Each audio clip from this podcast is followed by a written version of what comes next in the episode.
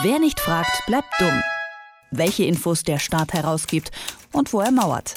In Kooperation mit fragdenstaat.de. Die nächste Volkszählung steht an. Zehn Jahre nach der letzten Erhebung sollen die Bevölkerungsdaten 2021 wieder auf den neuesten Stand gebracht werden. Neben den bloßen Zahlen sollen allerdings auch umfangreiche Informationen zu Lebens- und Wohnsituationen der Bürger eingeholt werden. So werden etwa Daten zu Ehestand, Beruf oder Religionszugehörigkeit erhoben. Über den bevorstehenden Zensus 2021 spreche ich mit Arne Selmsrott von Frag den Staat. Hallo Arne. Hallo. Ich habe es gerade schon gesagt, 2011 gab es äh, den letzten Zensus, die letzte Erhebung. Ähm, was sind denn jetzt die Neuerungen im Vergleich zu 2011? Also nach Vorgaben der EU müssen alle Mitgliedstaaten der EU einen solchen Zensus ähm, regelmäßig durchführen, damit so eine gewisse Gleich Vergleichbarkeit innerhalb der EU-Mitgliedstaaten gewährleistet ist. Äh, in diesem Fall äh, geht es jetzt um nochmal mehr Daten als bei den letzten Malen, nämlich zum Beispiel auch zu äh, umfangreichen Daten, die äh, das Mieten und das Wohnen betreffen. Also soll jetzt zum Beispiel Leerstand mit abgefragt werden, äh, verschiedene äh, Informationen übers Mieten finden. Und ähm, das ist natürlich aus Datenschutzsicht eine ganz schön große Aufgabe, damit umzugehen. Und offensichtlich gibt es da auch so einige Probleme mit. Ähm, du hast es angesprochen, es geht ums Wohnen. Da sollen etwa die Art der Nutzung, mögliche Leerstandsgründe, die Fläche mit äh, Zahl der Räume sowie die Netto-Kaltmiete erhoben werden. Die Begründung äh, ist die, äh, dass damit Instrumente des Mietrechts oder ähm, die soziale Wohnraumförderung verbessert werden. Ist das aus deiner Sicht gerechtfertigt, also dass man die Daten sammelt ähm, mit dem Hintergrund oder mit dem Verweis auf den guten Zweck? Die große Frage ist natürlich ähm, nicht nur, was erhoben wird, sondern dann auch die Frage, was damit danach gemacht wird. Und ähm, es gibt die gut begründete Befürchtung, dass es eben nicht dabei bleibt, dass diese Daten einmal erhoben, dann äh, für den Zensus genutzt und dann ähm, im Detailgrad wieder gelöscht werden, sondern es ist durchaus zu befürchten, dass es dann äh, durch mögliche Gesetzeserweiterungen im weiteren Fall dann äh, für andere Sachen verwendet wird. Und hier geht es natürlich dann nicht nur um ähm, Wohndaten, sondern noch allgemeiner zum Beispiel Beispiel um äh, abgefragte Daten zu Migrationshintergrund oder zu Religion.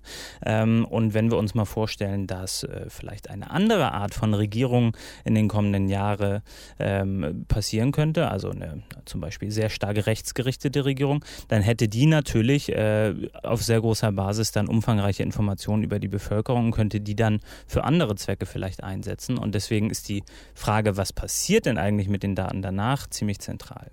Kann man denn da rechtlich irgendwie dagegen vorgehen? Gibt es da eine Handhabe, die das äh, verhindern lässt?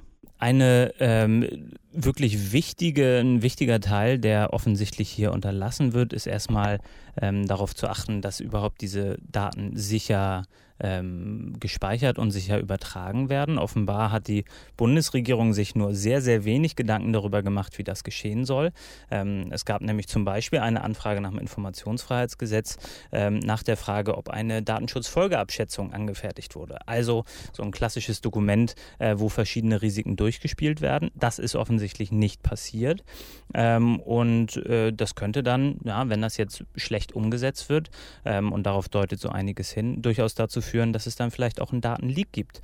Und äh, wir kennen das von solchen Datenleaks mit umfangreichen Informationen. Wenn die Daten einmal draußen sind, also wenn einmal das durch einen Fehler oder vielleicht auch mutwillig von jemandem äh, an die Öffentlichkeit gekommen ist, dann kann man diese Daten nicht mehr zurückholen und dann sind sie eben auch verwendbar für alle möglichen Gruppen. Jetzt werden ja, ich habe es auch eben schon gesagt, unter anderem die Religionszugehörigkeit äh, befragt. Warum will der Staat denn das unbedingt wissen? Warum ist das so relevant für den Staat?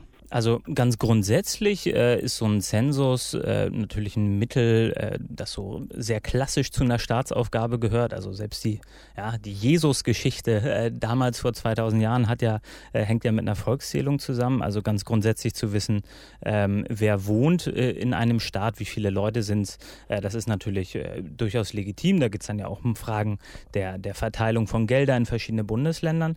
Aber tatsächlich ähm, genaue Zahlen über äh, einen Migrationshintergrund oder über Religion äh, zu sammeln. Das, das mag so in, in statistischer Hinsicht und äh, in Forscherhinsicht über die Entwicklung des Landes interessant sein und hat sicher auch Vorteile, aber ist natürlich mit großen Risiken ähm, verbunden, eben wie ich es gerade gesagt habe, dass eine rechtsgerichtete Regierung solche Daten verwenden würde für, äh, für andere Zwecke. Und insofern äh, sollte man, wenn man das schon erhebt, zumindest darauf einigen, äh, dass diese Daten sehr schnell wieder gelöscht oder so verwendet werden, dass sie dann nicht für andere Zwecke missbraucht werden können. Dann lass uns äh, gegen Ende nochmal zurückblicken ins Jahr 1987 beziehungsweise in die Jahre und Monate zuvor. Da gab es äh, massive Proteste in der BRD gegen die geplante Volkszählung.